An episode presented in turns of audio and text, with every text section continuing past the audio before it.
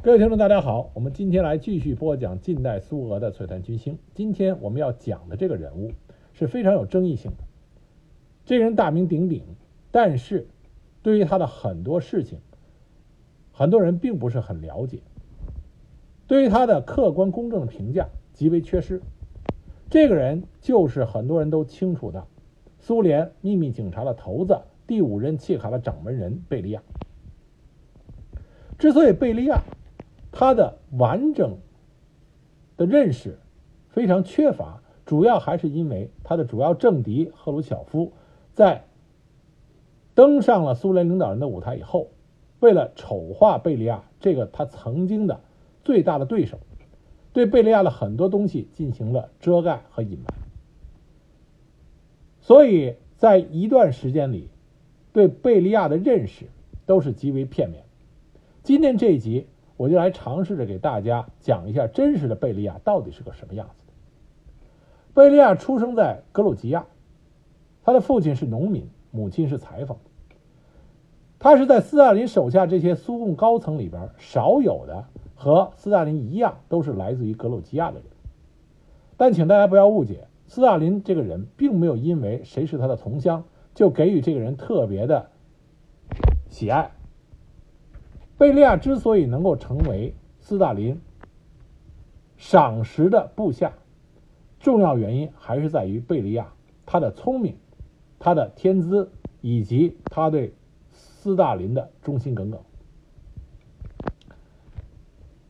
那么小的时候，贝利亚在高等小学里学习的是俄语、东正教，还有算术和数学啊科学，他就是我们俗称的理工男。一九一五年高等小学毕业之后，他来到巴库，进入巴库中等机械建筑工程学校。一九一七年三月，在巴库，他加入了布尔什维克。他接到布尔什维克给他安排的第一个任务，就是到阿塞拜疆的一个反布尔什维克的政党，叫做穆沙瓦特党进行。卧底工作，给布尔什维克提供内部的情报和资料。也就是说，从贝利亚开始加入布尔什维克以后，他的第一个工作就是跟情报相关的一个重要工作，这为他后来主持苏联的情报工作奠定了最初的一块基石。一九一七年六月到十二月，他在俄罗斯军队的。啊，苏沙俄军队的罗马尼亚方面军服役，在军队里，他主要是从事的是水利工程师。后来他因病离开军队，回到巴库。一九一九年毕业，他拿到了建筑学专业毕业证书和建筑师资格。能在苏联拿到建筑师啊建筑师资格，那是非常不容易，说明贝利亚在建筑方面有着极深的造诣。一九一八年二月到一九一九年，他在布尔什维克巴库委员会秘密处做工人代表。在别人的引荐下，他正式加入了契卡，并于1919年到1920年4月，在阿塞拜疆民主共和国肃反委员会代理主席。那么在这之后的一段时间里，他一直是在阿塞拜疆苏维埃社会主义共和国从事肃反委员会的工作，并且卓有成效。到了1922年11月的时候。他被任命为格鲁吉亚苏维埃社会主义共和国国家政治保卫局副主席。这个时候的格鲁吉亚处于一种非常微妙的局面。我们这里给大家简单说一下格鲁吉亚。很多人知道格鲁吉亚这个国家来自于苏联解体之后，在格鲁吉亚爆发了激烈的武装冲突。武装冲突双方就是格鲁吉亚政府和奥塞蒂地区的奥塞蒂人。奥塞蒂人是外来。进入格鲁吉亚的一个部族。那么这个奥塞蒂人呢，在很长时间里边和格鲁吉亚当地人是格格不入的。在十月革命之后，奥塞蒂人是同情布尔什维克，同情无产阶级专政，因此在格鲁吉亚成立了以孟什维克派和其他的社会民主党啊其他党派为主，成立格鲁吉亚民主共和国之后。奥塞蒂人就成为了红色苏维埃推翻资产阶级民主政府、拿下格鲁吉亚控制权的急先锋。在十月革命之后，阿塞拜疆的平等党、亚美尼亚的亚美尼亚革命联合会和格鲁吉亚的孟什维克党三个民主主义政党成立了外高加索联合政府。那么，成立这个外加索外高加索民主联邦政府以后，他们就和德国还有英国啊进行了合作和靠拢。因为红色苏维埃刚刚初建，实力还很弱。因此，在一九二零年五月七日，格鲁吉亚与苏俄签订了和平条约。苏俄承认格鲁吉亚独立，不干涉其内政，而格鲁吉亚给予共产党合法地位。但是在一九二一年二月十二日，这个脆弱的和平条约就彻底崩溃了。格鲁吉亚两个地方的共产党人与苏联红军第十一集团军配合，占领了戈里。列宁受此鼓舞，紧接着在二月十五日，命令第十一集团军迅速攻占了格鲁吉亚首府底比利斯。这样，格鲁吉亚很快就被红色苏维埃全境控制，成立了格鲁吉亚苏维埃社会主义共和国革命委员会。到了一九二二年，在斯大林的主持下，啊，这个时候列宁生病，由斯大林在党中央，啊，赋予了权力，主持成立苏维埃社会主义共和国联盟啊这件事情。那在召开会议的时候。格鲁吉亚的苏维埃社会主义共和国的代表强烈要求格鲁吉亚是作为一个独立的苏维埃社会主义国家加入到苏联中，可是斯大林却要求格鲁吉亚苏维埃应该先并入南高加索联邦，再并入苏联。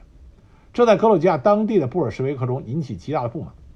而斯大林和他另外一个格鲁吉亚的老乡叫奥尔朱尼启泽，就对反对派采取了粗暴的高压政策。列宁得到这个消息以后，十分的反感，认为这是大俄罗斯沙文主义，所以就给了严斯大林严厉的批评，并且列宁还为这件事情给代表大会写了一封信，信中指出斯大林的性格过于粗暴。那么在列宁的干涉下，最终格鲁吉亚是以独立的社会主义啊这个苏呃苏维埃社会主义共和国加入了苏联，但是。从这一天起，一九二二年到一九二四年，格鲁吉亚当地的民众仍然不断的发动反对占领的游击战争。到了一九二四年八月，发展成大规模的武装起义，要求恢复格鲁吉亚独立。一九二四年九月四日，起义的领导者、独立委员会主席安德烈尼·凯什维利被捕，起义失败。起义失败后，当时负责格鲁吉亚内务人民委员部地方分局的贝利亚就进行了大规模的镇压。从一九二四年八月二十九日到九月五日，处死了一万两千五百七十八人，主要是格鲁吉亚当地的贵族和知识分子。官方资料说是只处死了四十四人，但实际上根据格鲁吉亚啊格鲁吉亚地方的史料记载，死亡人数绝对超过了一万人。另外还有两万人被流放到西伯利亚。到了一九三七年大恐怖时期，数以千计的格鲁吉亚人未经审判而被枪毙，有一万两千人被关进了劳改营。总共有三万多人遭到镇压。在苏联的各加盟共和国里边，和红色苏维埃进行过殊死的武装斗争的，比较著名的一个是格鲁吉亚，一个是乌克兰。啊，我们之前讲到过乌克兰的这个斗争史。再一个就是立陶宛，波罗的海三国中的立陶宛。别看立陶宛是一个小国家，到了二零零四年，它只有三百多万人。但是立陶宛在和俄罗斯进行武装斗争中是毫不示弱的。在并入苏联的这个年代里边，有三十万立陶宛居民遭到镇压、流放和关进劳改营。立陶宛的人民武装反抗一直持续到一九五二年，在此期间有二点五万名反抗的游击队员牺牲，击毙了大约二点三万名红军士兵和苏维埃政权的拥护者。个别的小规模冲突一直延续到1957年，所以立陶宛在苏联解体以后迅速的独立，这是有历史渊源的。在镇压了格鲁吉亚人的民族起义以后，因为贝利亚冷酷无情，镇压得力，就获得了红旗勋章。他获得红旗勋章的理由就是他表现出了布尔什维克的无情。一九二六年十二月二日到一九三一年十二月三日，他任格鲁吉亚苏维埃社会主义共和国国家政治保卫局主席，在奥尔中尼启泽的引荐下结识了斯大林，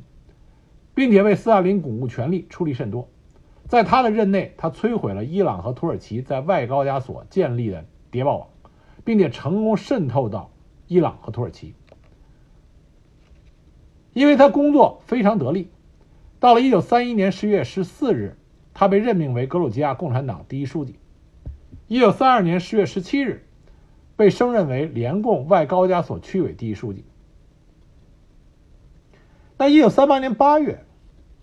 按照我们上集所讲。贝利亚被调任到内务人民委员会啊委员部任副委员长，实际上就开启了对叶若夫啊的完全替代。他是从格鲁吉亚外高加索区委的第一书记调任到内务人民委员部的副委员长，所以相当于是降职使用。但是因为内务人民委员部是苏联情报机关的最高掌啊最高掌门人，所以贝利亚。是斯大林精心挑选的接替已经失去斯大林信任的叶若夫的重要啊的这个后续者。那么贝利亚在几个月之后就被升任成为内务人民委员部啊委员长，也就是契卡的最高领导人，也就是苏联情报部门的最高领导人。叶若夫被彻底清除出啊情报部门。那么，在贝利亚掌管契卡以后，对于他在苏联大肃反中起的作用，形成了两种截然不同的评价。一方面，有人说他继续是斯大林忠实的走狗，完全遵从斯大林的吩咐，继续进行对国内啊意见人士的迫害，继续进行了清洗。但也有一些人说，贝利亚在上任之后。终止了叶若夫的残酷清洗，平反了大批无辜的被抓捕的人，减轻了大清洗对苏联的危害。这是两种截然不同的观点，但两种观点都有道理。为什么这么说呢？因为贝利亚，他无论他怎么想，他毕竟是斯大林手中的刀，这一点是他能够持续的保持他在苏共中的地位的一个重要前提。贝利亚是个聪明人，他不会因为对斯大林所作所为有意有不同的意见，而放弃自己的领导地位。那，贝利亚在上任之初，他做的第一件事情，就是对内务人民委员部的内部进行了一次大规模的清洗。一九三九年，从国家安全机关开除了七千三百七十二人，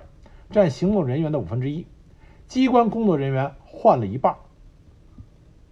一万四千五百人被调进来从事行动工作，相当于替换原有成员，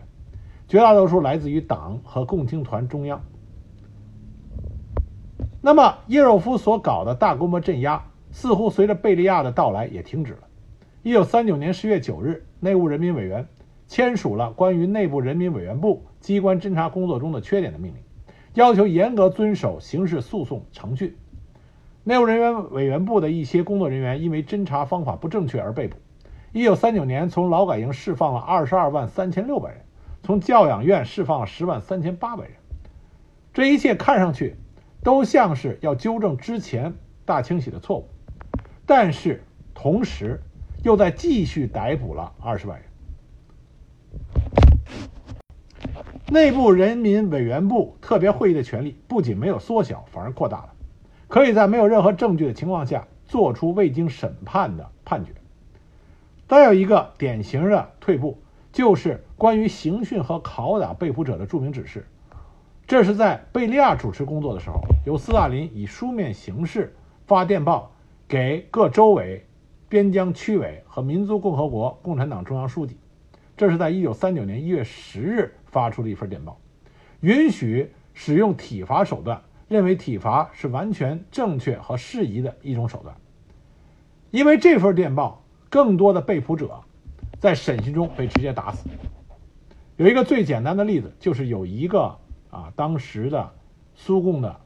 高层，他去视察一个侦查员的办公室，这个侦查员当时正在审讯一个涉嫌为德国人搞间谍活动的爱沙尼亚人。那视察者就说他表现怎么样？侦查员一边填写着记录，一边回答说他不说话，不想承认他怀有敌意。可是视察者发现，被审讯的人他已经死了，后脑勺已经被打破了。所以他就问侦查员：“你干了些什么？你难道没有发现人已经被你打死了吗？”那么侦查员就承认，他根本就没有发现人已经被他打死了。所以当时的这种刑讯是极其可怕的。契卡所在地的大楼里，经常能听见哀嚎的声音、叫喊的声音。这种情况的根本原因还是在于贝利亚是在斯大林的领导下，他不可能去忤逆斯大林的意思。但是在斯大林没有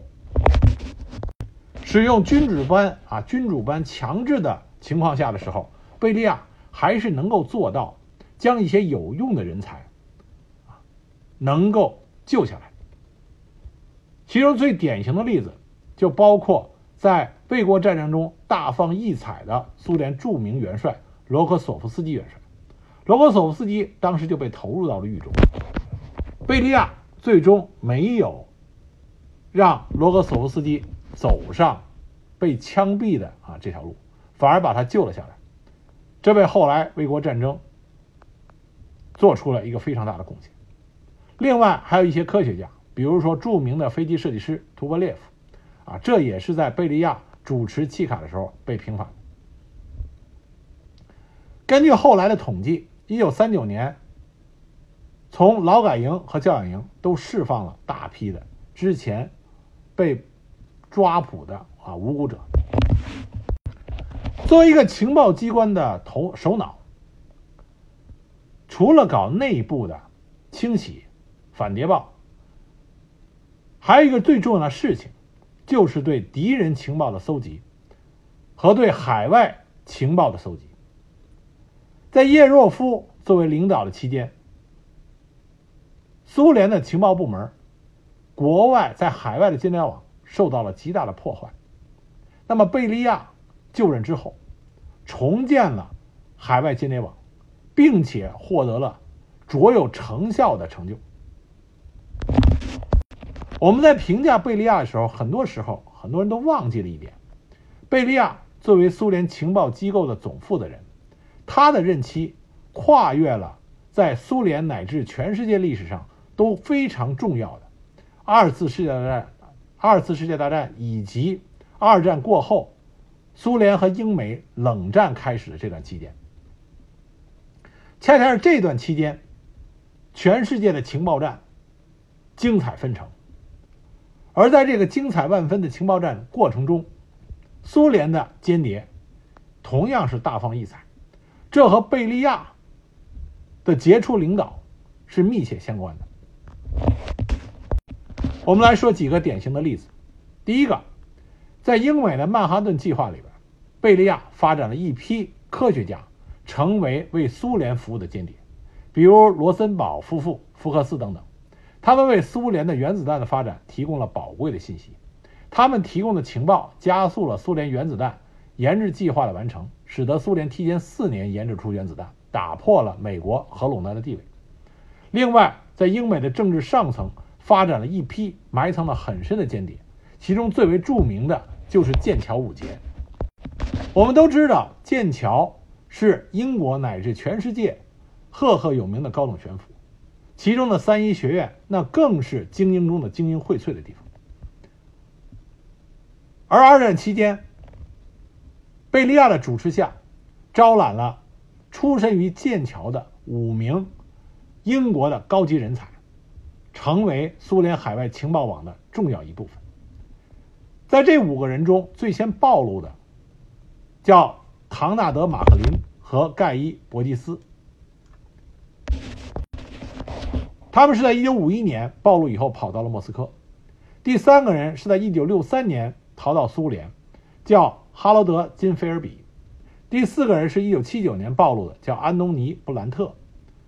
而第五个人甚至一直到了八十年代才首次被披露。这个人的名字叫做约翰·科恩克罗斯。这五个人都是出身于贵族，但是是最坚实的共产主义信仰者。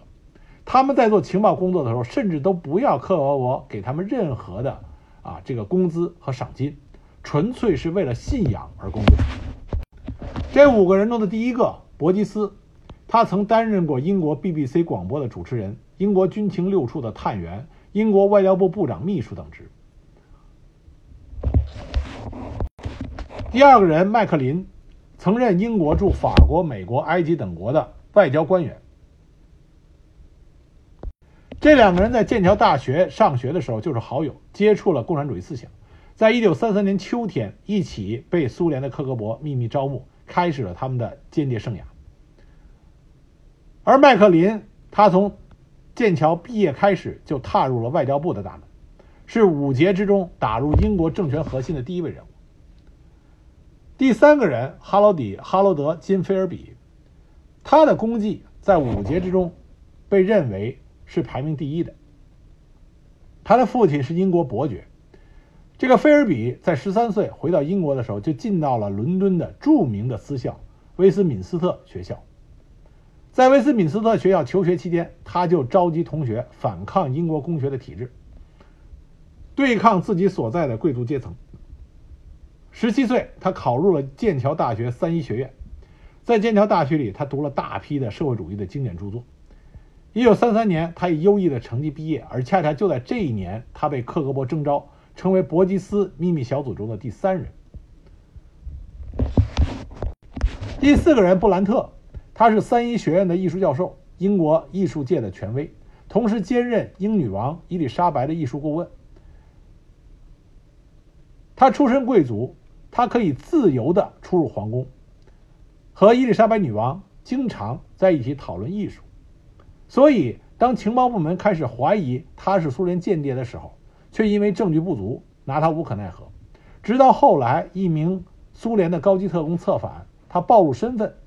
暴露之后被削去了爵位，晚年平静生活在家中。第五个人科恩克罗斯，这个人是最神秘的，他也是最小的一个人。他打进了更多的政权核心和情报机构。一九三六年，一九三六年，他进入英国外交部。先后在英国的外交部、英国国库、政府部人部、政府部长私人办公室、政府通讯密码学校、秘密侦查机构任职。他在进入剑桥大学之前，在巴黎已经加入了共产党。所以说，这五个人都是能够进入到英国高层政府机构的啊这种重要人物。可是这五人全部被贝利亚所领导的克格勃。发展成了海外情报网的一部分。除了剑桥五杰之外，还比如说美国财政部的二把手、布伦顿森林体系的美方谈判代表怀特、美国国务院的希斯等等，这都是克伯伯招募的苏联间谍。五十年代的麦卡锡主义，从某种程度来说，是对苏联无孔不入渗透的恐惧和过激反应。杜洛斯曾经在他的情报术中记录到。苏联于二战期间在华盛顿各部门机构部署的高级特工不下四十名，至少这一数据是已经发现的人数。我们不知道还有多少人仍未有呃仍仍然没有被察觉。另外一个大家所熟知的就是佐尔格，佐尔格在整个世界的情报史上都是鼎鼎大名。他在日本上层社会构建了一个约为约有两百人的红色谍报网，为二战期间。苏联情报机构提供了大量准确并且非常重要的情报，其中最著名的莫过于他的情报中显示，日本当时没有打算入侵苏联，而是准备进军东南亚及太平洋地区。莫斯科知道以后，才放心大胆地将远东的部队开往东线。这个事情我们现在看好像是很简单，但这个对于当时来说是个极其重要的战略情报，尤其是在之前。日本的远东部队曾经和苏联的远东部队发生过诺门坎战斗，因此这个情报的重要性对于整个二战，尤其是苏联相关的战争进程都有着重要的作用。而佐尔格就是在贝利亚领导下的克格勃发展出来的海外情报网的一部分，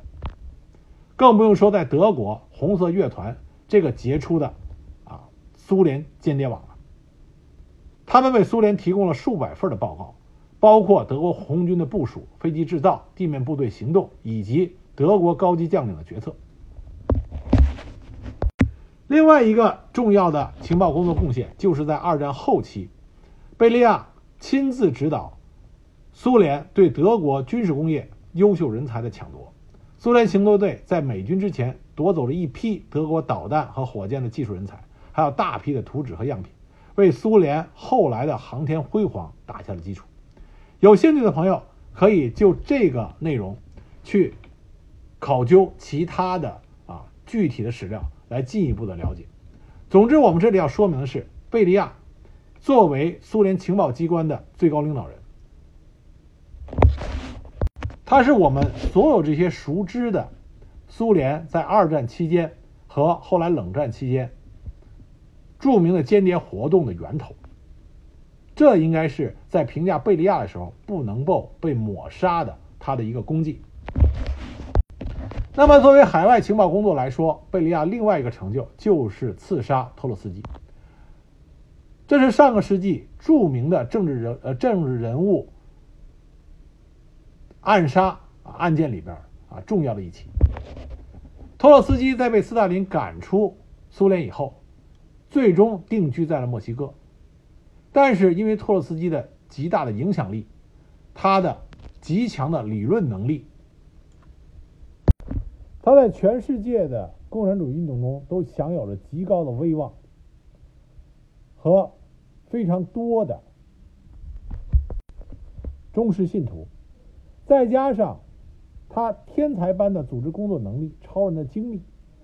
无畏的勇气和决断力，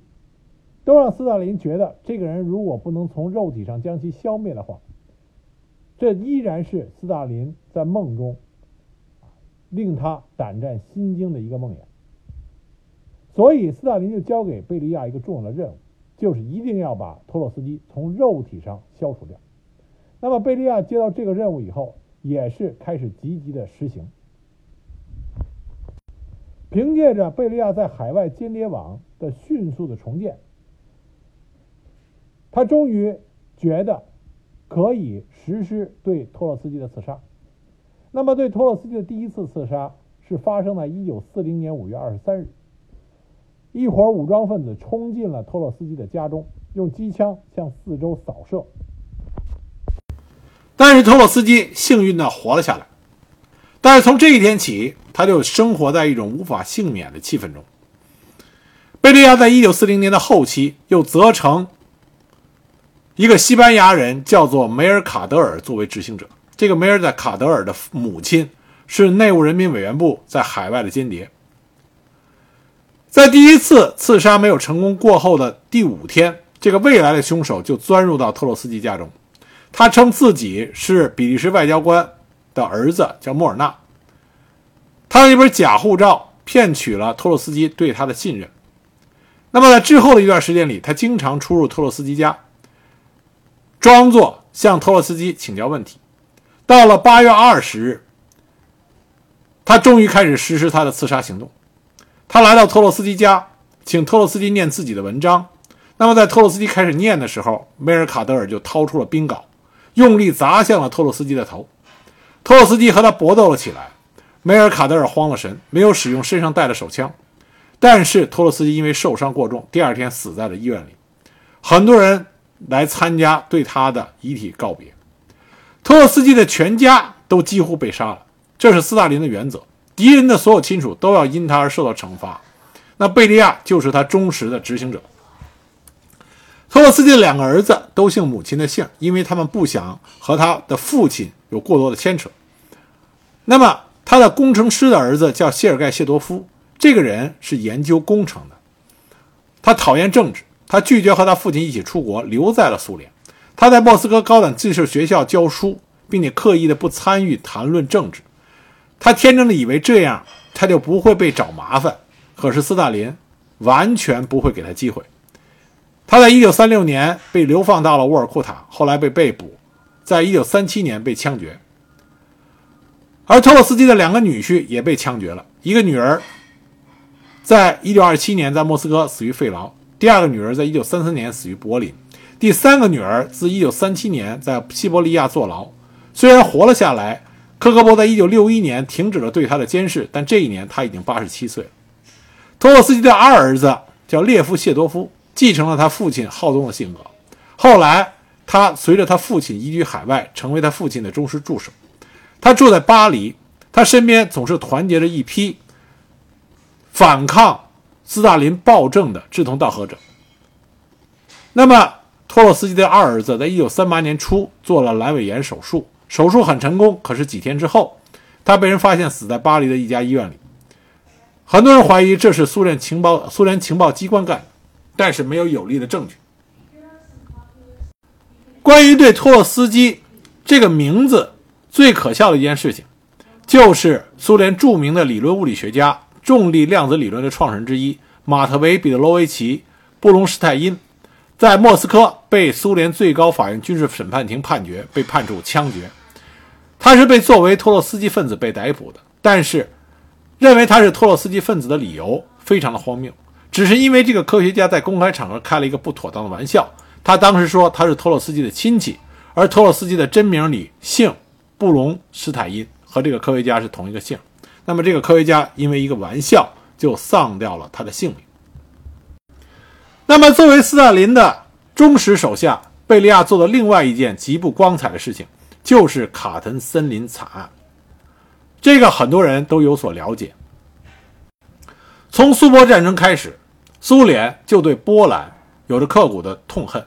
这在斯大林的心中正是格外的啊强烈。所以，当德国和苏联一起瓜分了波兰的时候，二十五万。波兰官兵成了苏联的俘虏，红军当时不知道这么多战俘怎么办。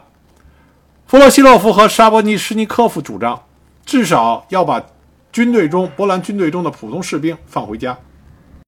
那斯大林呢，就想到另外一个办法，他把俘虏交给了内务人民委员部。一九三九年九月十九日，贝利亚签署了关于成立战俘事务局和建立收容站及分配营系统的命令。根据他的命令，第一批战俘在一周以后被派去修公路，到十月份，派战俘去开采铁矿石和石灰石。但因为战俘营是仓促建起来的，俘虏们睡在光光的地板上，房屋不供暖，食物不足，衣服、水和餐具也不足。这批被俘的波兰军官很多都是波兰的知识分子，包括教师、医生、神父、法官、工业家等等。他们中的很多人还天真的认为苏联会把他们释放回家。有些医生，啊，波兰的军医就向战俘营的负责人提出抗议，说按照日内瓦公约，战争结束就应该释放他们。那么战俘营的负责人就把这个要求向贝利亚汇报，贝利亚给的答复很简单。日内瓦公约不是您在实际工作中应该遵循的文件，请您在工作中遵守内务人民委员部战俘事务局的指示。不仅仅是这些波兰战俘，在西乌克兰和西白俄罗斯、白俄罗斯也不断的挖出异己分子和反苏分子，这些人都被集中在啊集中营里和战俘营里。一九三九年十月八日，贝利亚签发了一项给战俘营特别科的指示，要求他们坚持不懈的。揭露战俘中的反革命组织，而这些波兰战俘并没有意识到他们的大祸临头。他们认为，只要他们把最主要的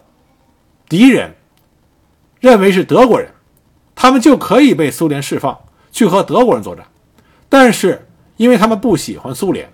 他们要求释放他们去英国和法国，这样在那里他们可以拿起枪和德国人。继续为了他们的祖国而进行战斗，这种情感波兰人并没有加以掩饰。但是，这些特别科的工作人员开始揭露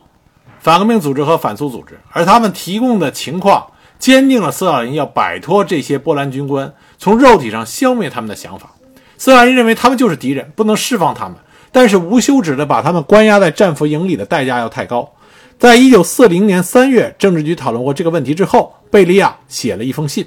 建议用特殊的方式来处理军官战俘的问题，并对他们就处以极刑，也就是枪决。贝利亚在信里这么写的：他说：“他们都是苏维埃政权不共戴天的敌人，他们充满了对苏维埃制度的仇恨，他们企图继续进行反革命活动，仍在进行反苏宣传。他们每个人就等着获释，以便获得机会积极参与反对苏维埃政权的斗争。”斯大林看到这份这封非常满足他心意的信，就写了两个字：赞成。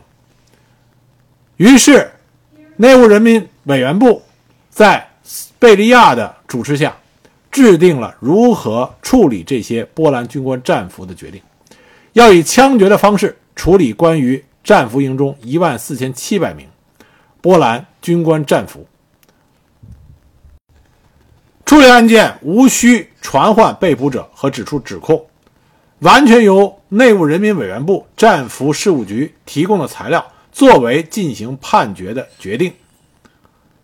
同样的方法应用于乌克兰共和国内务人民委员部和白俄罗斯共和国内务人民委员部，由梅尔库洛夫、科布洛夫和巴什塔科夫组成的三人小组负责处理案件和作出决定，由贝利亚亲自签名，下达实行的具体名单。这些将被枪决的波兰军官战俘。被集中到了内务人民委员部州局的内部监狱，枪决是在四壁蒙着羊毛毯的牢房里进行的，以免被人听到枪声。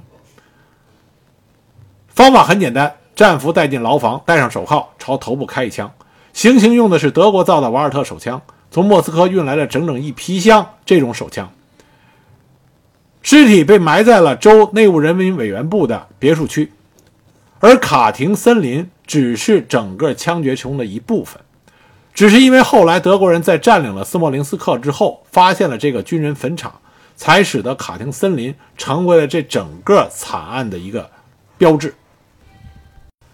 从1940年4月1日起，各战俘营每天都收到一份几百人的名单，每次枪决之后，都用简短的密码电报发往莫斯科，直接呈送给内务部副人民委员梅尔库洛夫。电报的样式非常简单，例如执行了二百九十二，这说明一夜之间枪决了枪决了二百九十二人。到了五月底，已经一共枪决了两万一千八百五十七人。这个惨案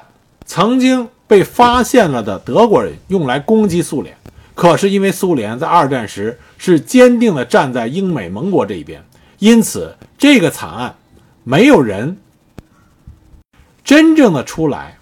去调查来龙去脉，在纽伦堡审判的时候也没有提及过这件事情。流亡的波兰政府曾经多次向莫洛托夫询问被你们俘虏的军官哪里去了。苏联当时非常强硬的回答：失踪的波兰军官朝中国方向逃走了。关于卡廷森林杀害波兰被俘军官这个惨案最终的真相，一直到了。一九九一年，叶利钦主政的时候，他才把他所得到的这些文件进行了公开。卫国战争开始之后，德军长驱直入，苏联到了生死攸关的局啊这个关头。在战争初期，贝利亚负责监督武器弹药和迫击炮的生产，还和马林科夫一起监督飞机和发动机的生产。除了情报工作，那么斯大林依然没有忘记在监狱里的那些最危险的敌人。他吩咐贝利亚将蹲监狱的最危险的敌人消灭掉。一九四一年十月十六日，贝利亚命令枪决了布特尔斯基监狱中的一百三十八名犯人，